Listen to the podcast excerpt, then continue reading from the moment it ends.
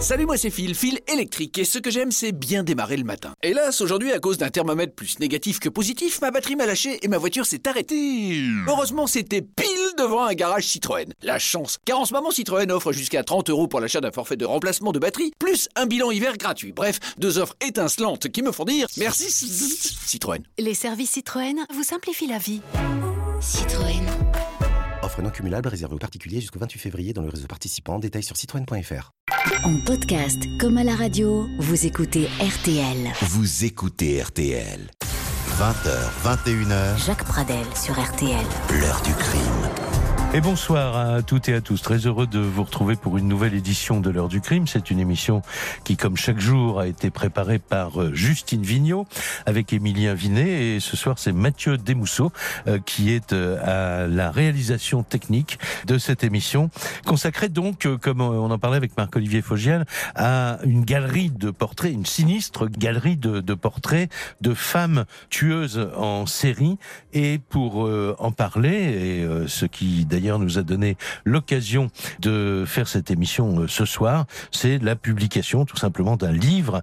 Il est signé Frédéric Volo. Bonsoir. Bonsoir. Merci d'avoir accepté notre invitation, Frédéric Volo. Votre livre s'intitule tout simplement les tueuses en série.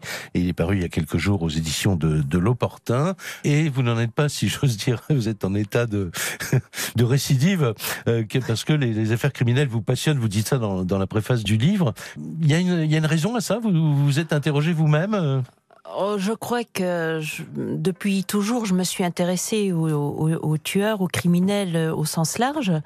Et depuis que je, suis- je suis gamine, je regarde comme beaucoup les séries policières, Hercule Poirot, etc., qui étaient mon favori à l'époque. Et puis, depuis, il y a eu Hannibal Lecter. hein, Bien donc ça sûr, change oui. de catégorie. Mais enfin bon, euh, enfin c'est passionnant que les- Et hum, donc, euh, il y a quelque chose qui, qui me qui m'interroge. En fait, ce n'est pas tellement l'acte en lui-même qui Ouais. m'interroge chez les criminels, mais c'est le cheminement qui mène à l'acte. Et je m'interroge euh, sur les circonstances qui font qu'une personne, un jour, vont pouvoir passer euh, de l'autre côté euh, Ouais.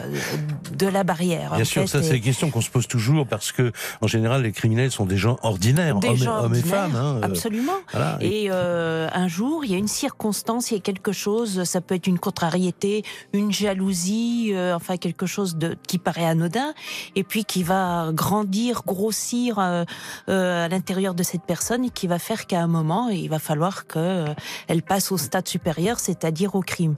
Alors Oui, alors à ceci près quand même qu'il y a les criminels ordinaires et puis il y a ceux qui tuent en série quand même. Alors c'est vrai que il faut quand même dire là, et j'y tiens beaucoup même avec dans une émission où j'ai invité un auteur femme, euh, il faut dire que les femmes en général sont des victimes de crimes. Hein, la majorité des, des- voilà bon, elles représentent entre 7, 8, 9% des criminels en série, mais aux États-Unis, par exemple, elles représentent 76% des tueuses dans le monde, quand même. Donc il y a un phénomène quelque part. Et le FBI qui a inventé la fameuse typologie, vous savez, du Mm. criminel organisé, non organisé, etc., il y a quelques profilers qui ont laissé entendre qu'il faudrait peut-être créer une troisième catégorie pour les femmes. Quoi. Pour les femmes, oui. Mais je crois que les femmes euh, ont une manière de, de penser différente.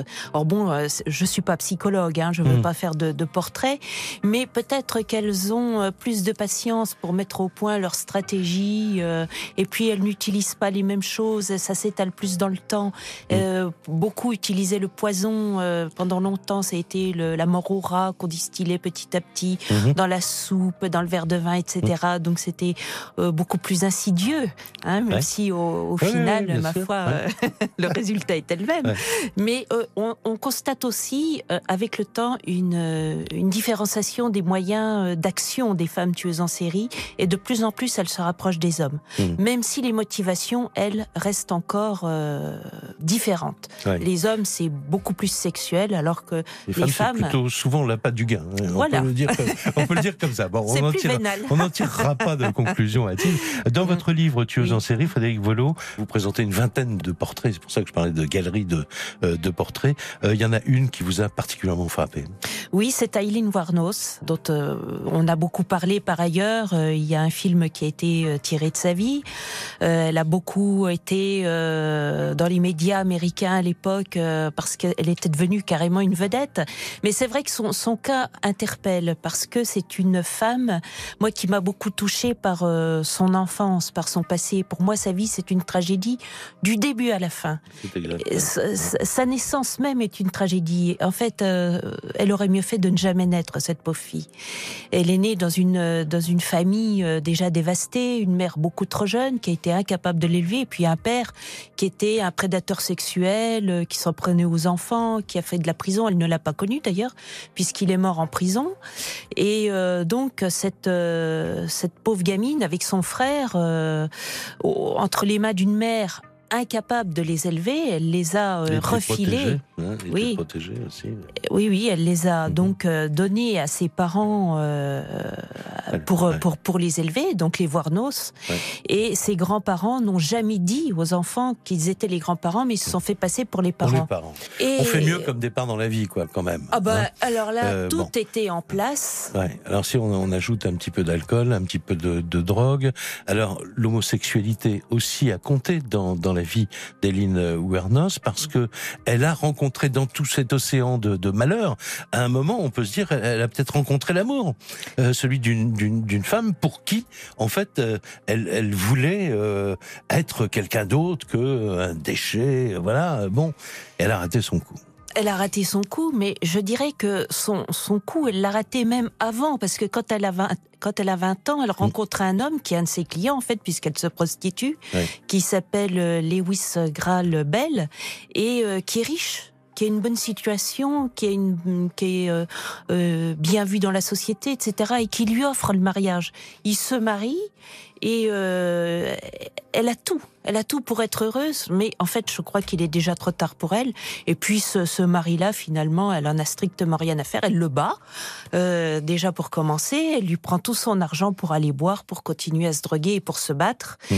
Et donc, euh, bah, au bout d'un mois, le, le, le, mariage est rompu. Donc, euh, c'est c'est une catastrophe. La, la vie d'errance repart jusqu'à ce qu'elle rencontre Thierry Amour, effectivement, dans un motel.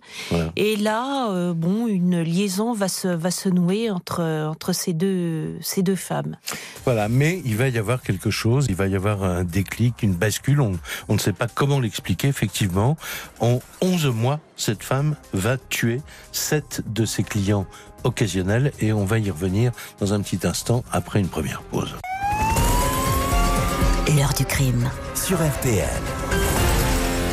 L'invité de l'heure du crime ce soir, Frédéric Velot. C'est une passionnée de faits divers, d'affaires euh, criminelles et elle euh, vient de publier il y a euh, quelques jours ce livre Tueuse en série où elle réunit une vingtaine de, de portraits de femmes bah, à la fois, alors on a envie de dire évidemment redoutables, euh, des tueuses en série, bien entendu, on n'a pas envie de les fréquenter, mais en même temps, euh, comme elle nous l'expliquait il y a un instant dans ce livre qui est paru aux éditions de L'Opportun, vous racontez, euh, Frédéric Volo, le chemin de vie si on peut appeler ça comme ça, d'un certain nombre de ces femmes, et toutes ont eu, il faut le dire, une enfance chaotique, bouleversée. Alors, vous ne cherchez pas à les excuser de leurs crimes, bien sûr, mais euh, vous faites comme, euh, bah, comme nous, euh, souvent, comme tous ceux, je pense, qui écoutent cette émission, on a envie de comprendre. Et expliquer, comprendre n'est pas forcément, bah, voilà, pardonner ou, bien entendu, alors Eileen euh, Wernos, euh, c'est un cas euh, extrême puisqu'elle a tué sept de ses clients. Elle se prostituait, comme vous l'avez dit, et on l'a appelée dans la presse américaine au début des années 90, Mademoiselle la mort et ce, sa vie et ses crimes ont inspiré un film, Monster. La police demande à toute personne ayant des informations de contacter son commissariat. Qui a tué ce type? Qu'est-ce que tu crois? Oh mon dieu Tu peux pas comprendre, alors aie confiance en moi. Je contrôle la situation. C'est une paumée Il m'a violée, tabassée, il allait me tuer Mais on ne tue pas les gens Qui l'a dit? Viens là. Mais non Selby. C'était ton idée. Ils vont venir nous arrêter. Ils n'ont rien. D'ailleurs, ils cherchent même pas. On est dans un monde où les gens violent et tuent. Alors moi, je les élimine. que les gens n'ont jamais compris, c'est que je pouvais tout apprendre.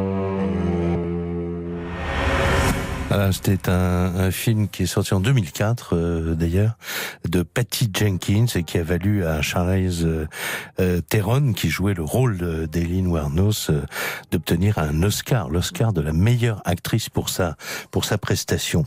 Alors euh, c'est vrai que euh, cette affaire Warnos a eu beaucoup beaucoup d'écho dans les médias américains. L'opinion a été absolument stupéfaite, peut-être à cause du laps de temps, 11 mois, dans lequel elle a tué au moins cette personne, hein, euh, peut-être peut-être plus. Elle a été condamnée en 1992 en, en Floride pour, euh, en tout cas, le meurtre de ces sept hommes qu'elle avait tués avec un pistolet. on parlait de poison Oui. tout à l'heure, elle, c'était le pistolet.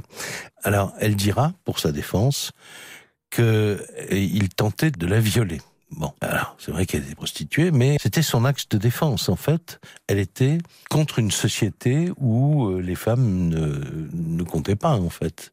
C'est un petit peu ce qu'elle a dit, une sorte de vengeance contre la société. C'est comme ça qu'elle l'a expliqué. Oui, je, je crois qu'elle détestait, enfin c'est ce qu'elle a déclaré de toute façon au cours de, de, sa déf- de, de son procès, qu'elle détestait l'humanité. Ouais. Et que euh, si elle sortait, elle retuerait. Enfin bon, elle, elle, elle- elle manifestait vraiment une haine totale Ouais.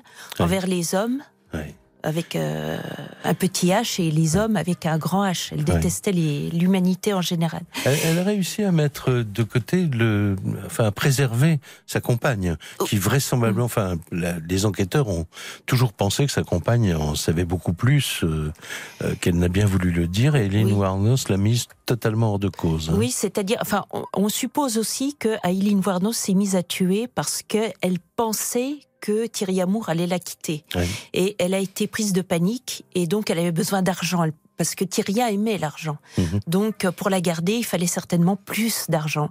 Et euh, quoi de mieux que de tuer quelqu'un pour lui prendre son argent plutôt que de se prostituer, faire des petites passes qui finalement rapportaient pas grand-chose. Donc, euh, c'était beaucoup plus facile. Voilà. Et là, en l'espace effectivement de peu de temps, elle a tué sept hommes, dont le premier, surtout, Mallory, lui, euh, alors en plus, elle, elle a pas de chance parce qu'elle tombe sur un type, Qui est très violent. hein. voilà, qui est déjà très Ouais. violent et qui a, lui-même été déjà interpellé, etc., pour, euh, pour viol. Mhm. Et il se trouve qu'elle tombe sur lui. Bon, bah, elle, euh, elle lui règle son compte et euh, elle personne ne le leur temps, regrette. Il y a un scénario. euh, euh, on parlera de sadisme hein, quand même. euh. Oui, alors est-ce que c'est une vengeance qu'elle Elle prend sur les se hommes? sente mourir. Elle, elle a observé son agonie, quoi. Voilà. Mm. et- oui, Enfin, elle l'a dit. Oui. en tout cas. oui.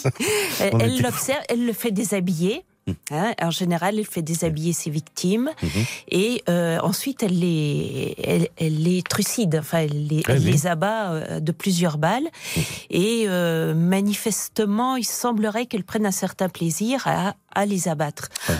Alors, est-ce que c'était effectivement, eu égard à son passé absolument euh, terrifiant, est-ce qu'elle prend euh, une certaine, euh, un certain plaisir Est-ce qu'elle se venge de Mhm. tous ces hommes qui lui ont fait tant de mal Alors, ces victimes, la première, vous venez d'en parler, Mallory, donc cet homme violent. Deux autres victimes étaient des policiers à la retraite. Oui. L'un était un, un cow-boy, d'ailleurs, qui faisait du rodéo. Un autre, c'était euh, devenu un missionnaire, je crois, aussi. Et puis les deux derniers étaient euh, un chauffeur de camion et, et un livreur. Oui, et ce- alors oui. Cela, il n'est pas sûr, pardon, euh, qu'ils aient voulu euh, lui faire quelque chose. Voilà, enfin, absolument. Bon, euh, Et il est possible aussi qu'elle en ait tué deux de plus, mais on n'a jamais pu le prouver et on n'a jamais retrouvé les corps, donc elle n'a été que condamnée, si j'ose dire, mais à la peine capitale, bien sûr.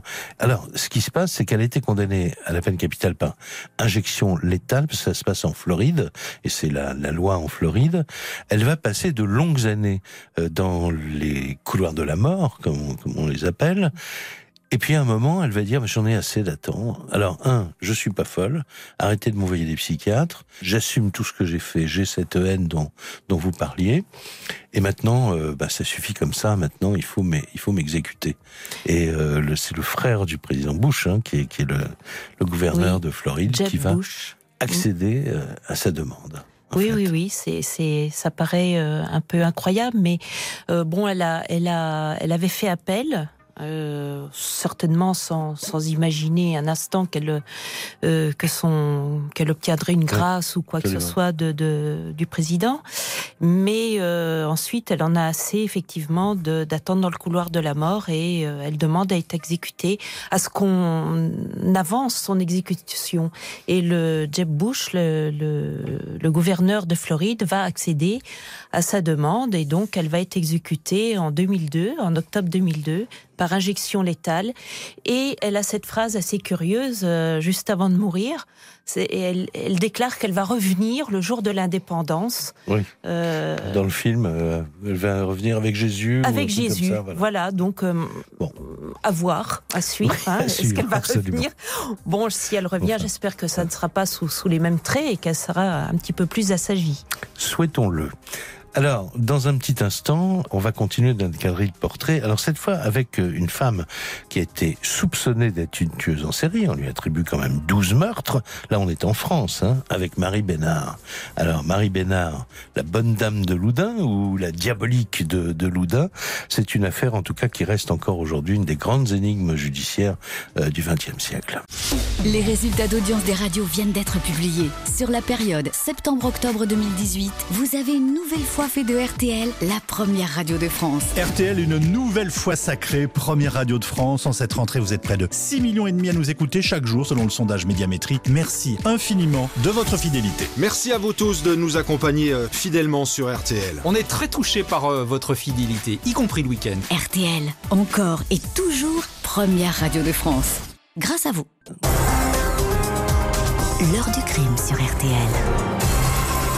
Et à la une de l'heure du crime aujourd'hui, des destins de tueuses euh, en série. Elles sont françaises, euh, américaines. Euh, leurs euh, exploits, si j'ose dire, criminels ont souvent frappé l'opinion. Elles ont fait des choses glaçantes, mais en même temps, le point de vue de Frédéric Volo, qui est mon invité, qui a écrit ce livre qui vient de paraître euh, donc euh, aux éditions de l'Opportun. J'ai toujours envie de dire de l'important, non pas du tout de l'Opportun. Il y a quelques jours, Tueuse en série s'appelle ce, ce, ce, livre, et vous expliquez que en fait, évidemment, vous laissez le, le lecteur euh, bah, dans la position finalement qui est celle du juré euh, d'assises. Hein, voilà, chacun est libre de se faire son opinion. Vous ne roulez pour personne vous ne donnez pas de votre votre avis. Enfin, on le sent bien quand même.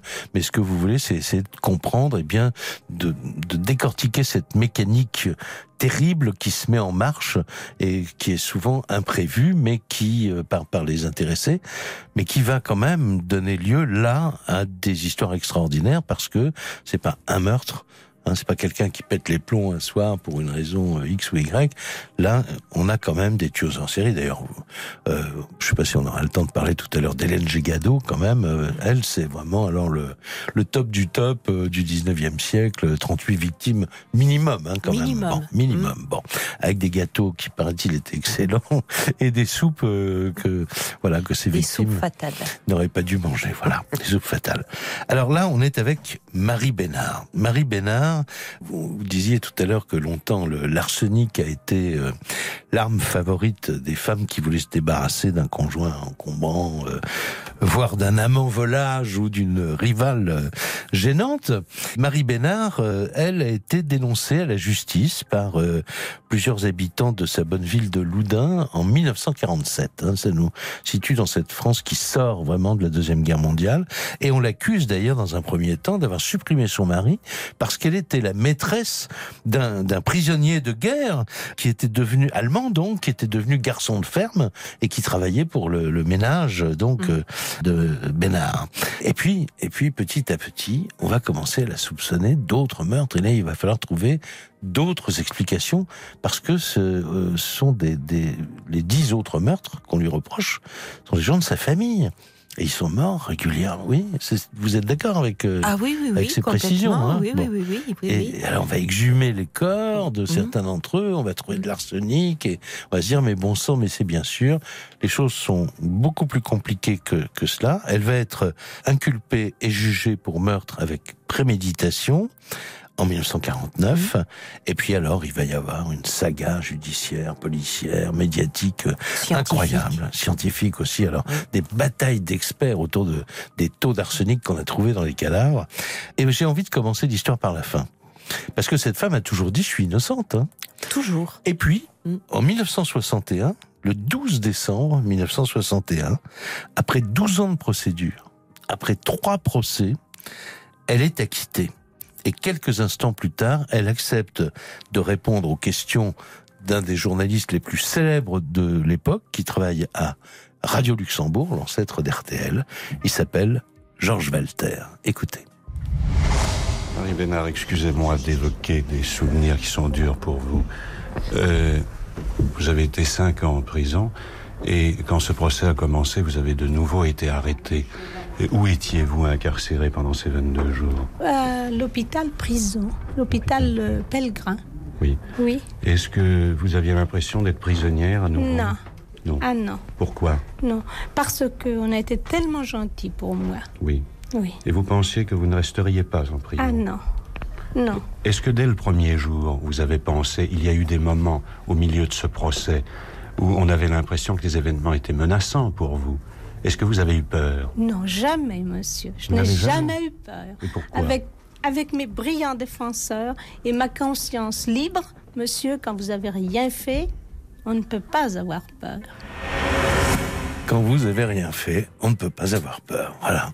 Alors maintenant, quel est votre votre point de vue sur cette histoire? Pourquoi l'avez-vous mise dans votre galerie euh, de, de, de tueuses en série? Parce que finalement, en tout cas, pour la justice, elle était innocente. Et pour la justice, elle était innocente. Pour l'opinion publique, euh, pour une large partie de l'opinion, elle était coupable. Aujourd'hui encore, on parle toujours de l'empoisonneuse de Loudun. Donc, euh, je pense que dans l'esprit collectif, dans la conscience même, elle est toujours l'empoisonneuse, alors qu'elle a effectivement été euh, déclarée innocente. Et elle n'a jamais quitté Loudun après son acquittement. Non, jamais. Elle a vécu là tranquillement. Elle est morte en 80 et comme un pied de nez à l'histoire, elle est morte le jour de la Saint-Valentin. Donc, c'était vraiment en plus. Elle avait bien, bien choisi son, son jour.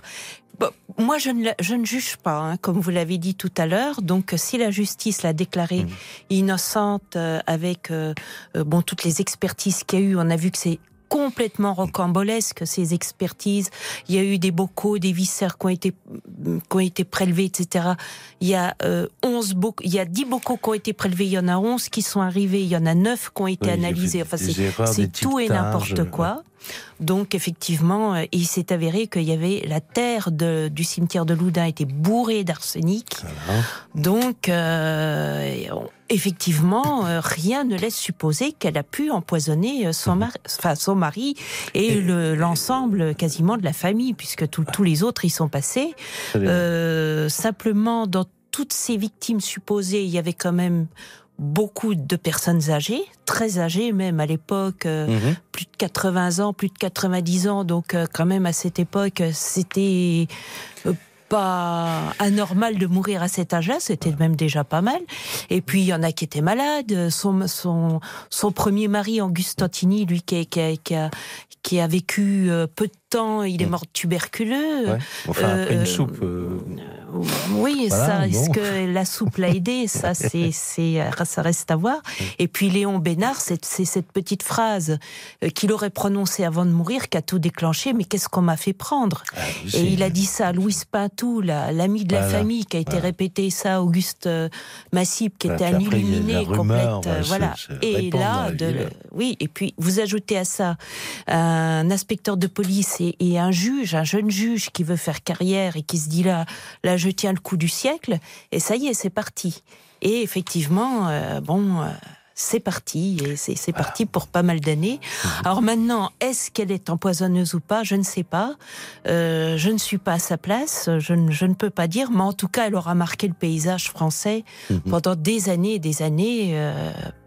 Euh, puisqu'elle aura tenu le, euh, pendant, oui, pendant plus d'une dizaine d'années. Elle aura Absolument, euh, la une de, de l'actualité. la une de l'actualité. Alors, 14 février 1980, on a retrouvé un document de l'époque. Cette fois-ci, c'est plus euh, Radio Luxembourg, là, c'est euh, RTL.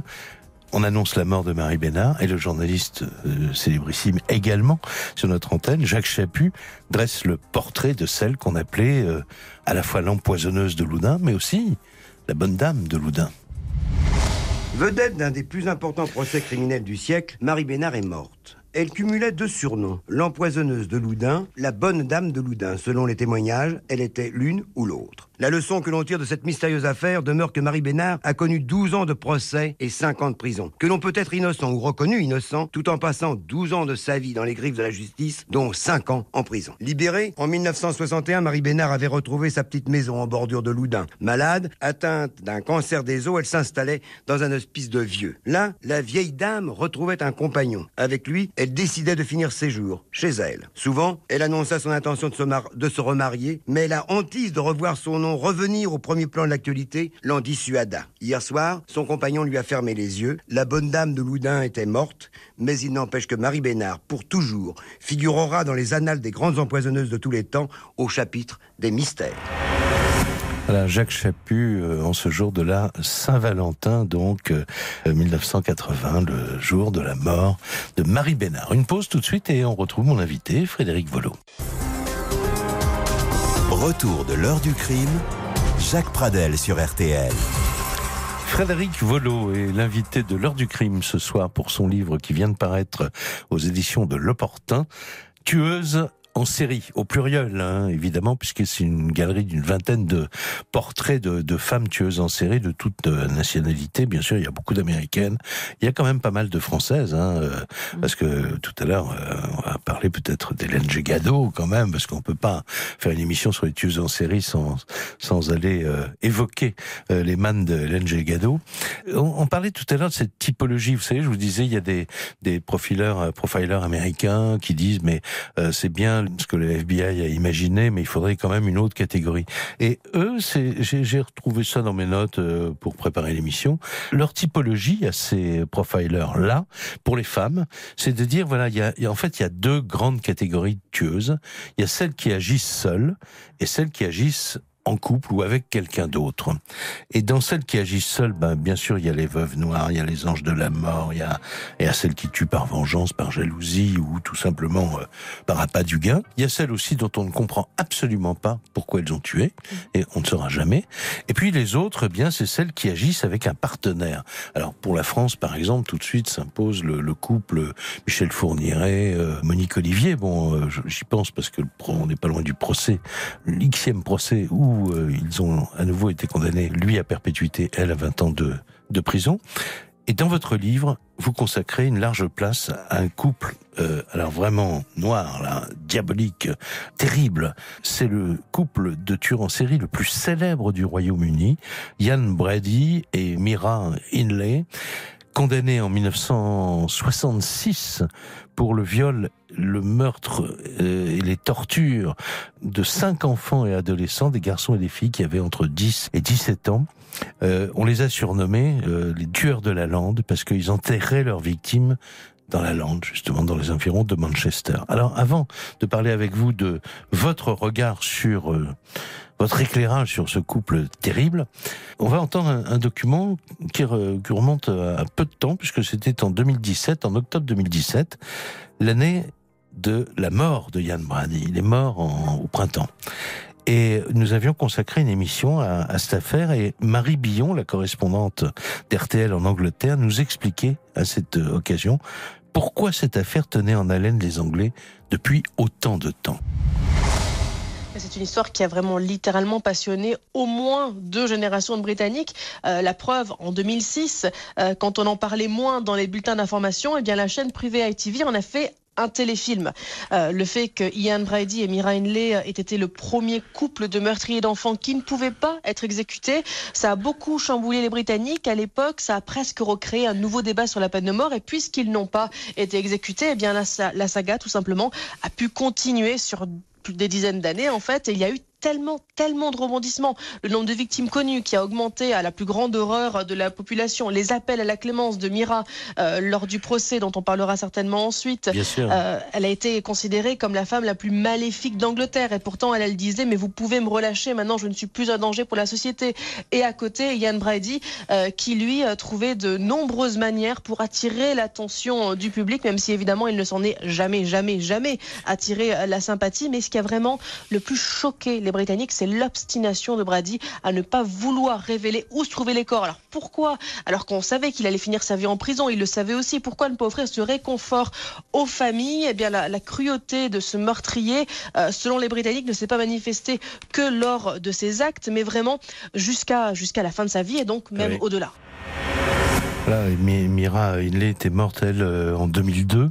Et puis, alors, ce qui est incroyable, et on voit le, le côté euh, diabolique du personnage, euh, euh, cet homme, Ian Brady, euh, qui, euh, dans son testament, dit euh, Je veux, à ma mort, euh, que mes cendres euh, soient répandues sur la lande » sur la lande de Manchester, là où il a enterré euh, les cadavres des enfants qu'il a tués avec sa femme.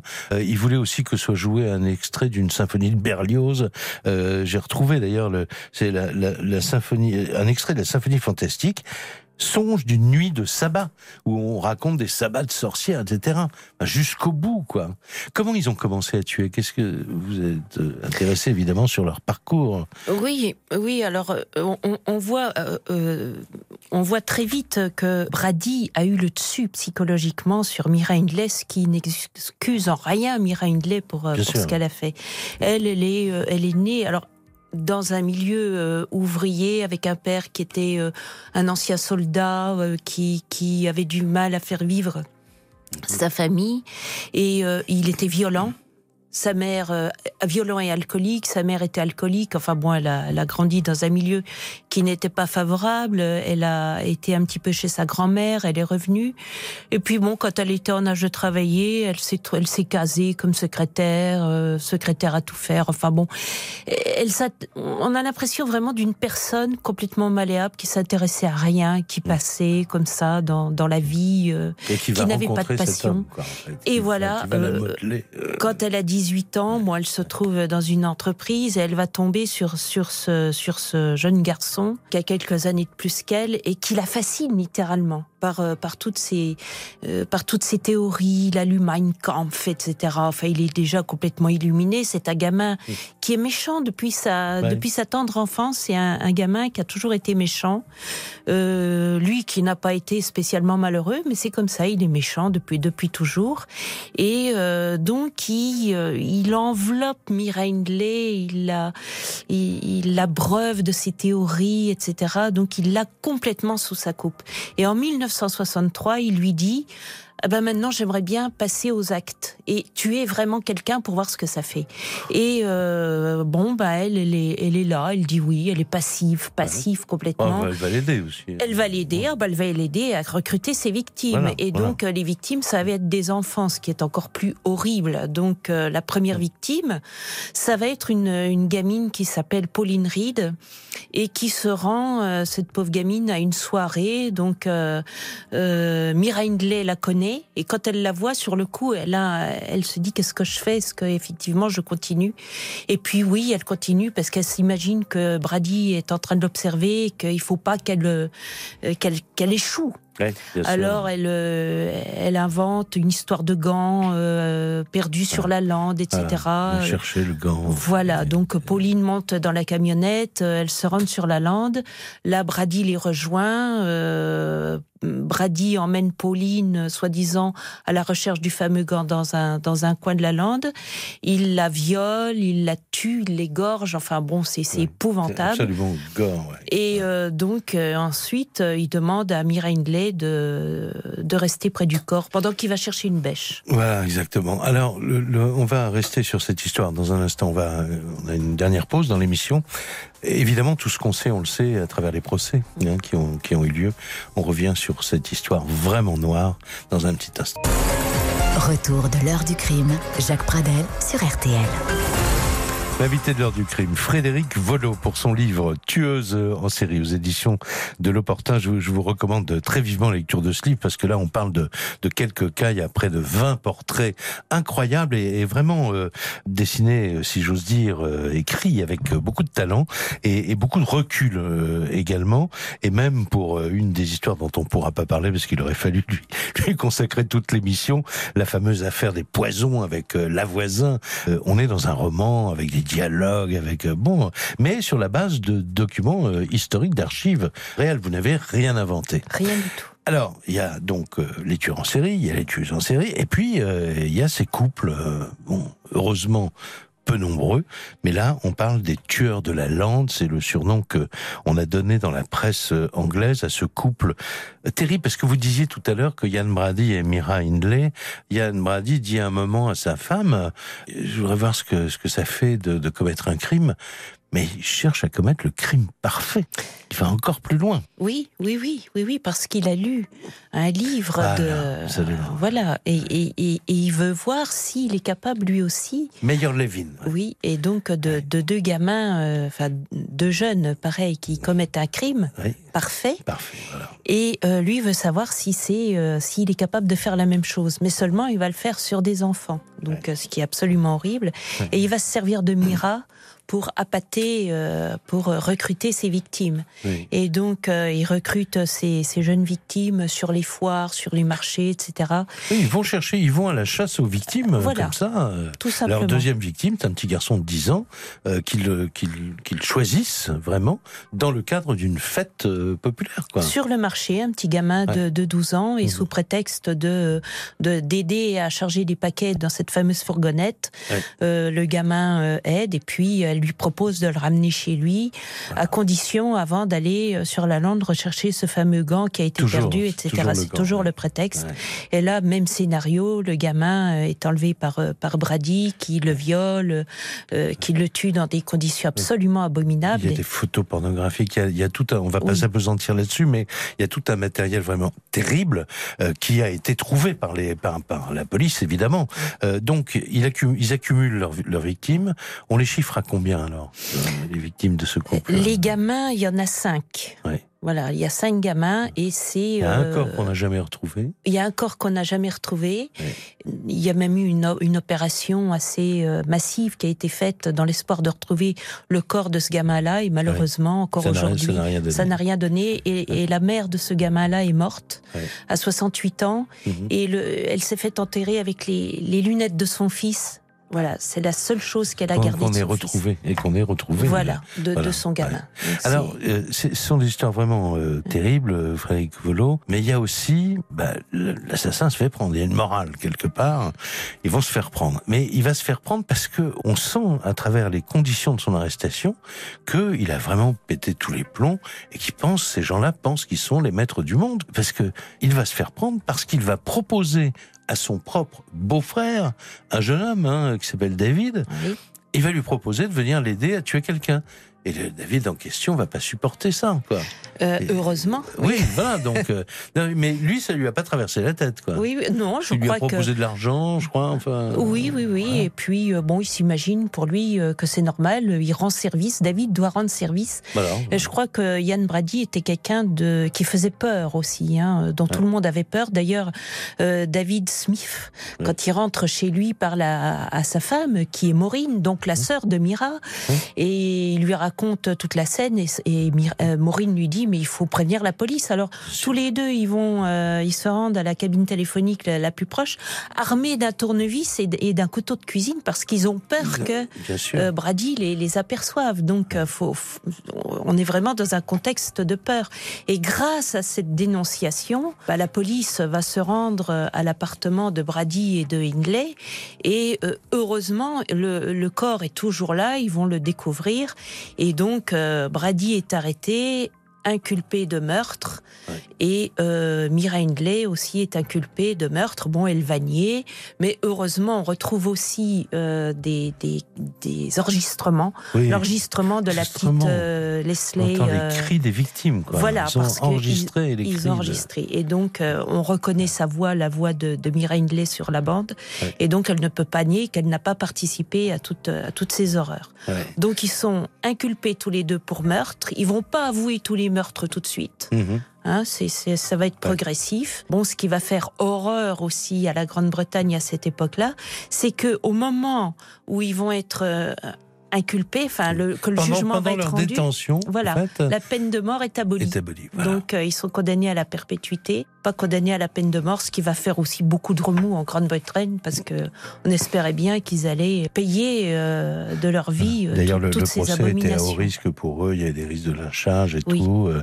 et le juge, euh, euh, la, la peine de mort, comme vous venez de le dire, ayant été abolie, euh, le juge préconise qu'il passe en tout cas une très longue, je cite là le texte, une très longue période de temps en prison avant d'envisager une liberté conditionnelle. Ils n'en auront pas besoin puisqu'ils sont morts tous les deux.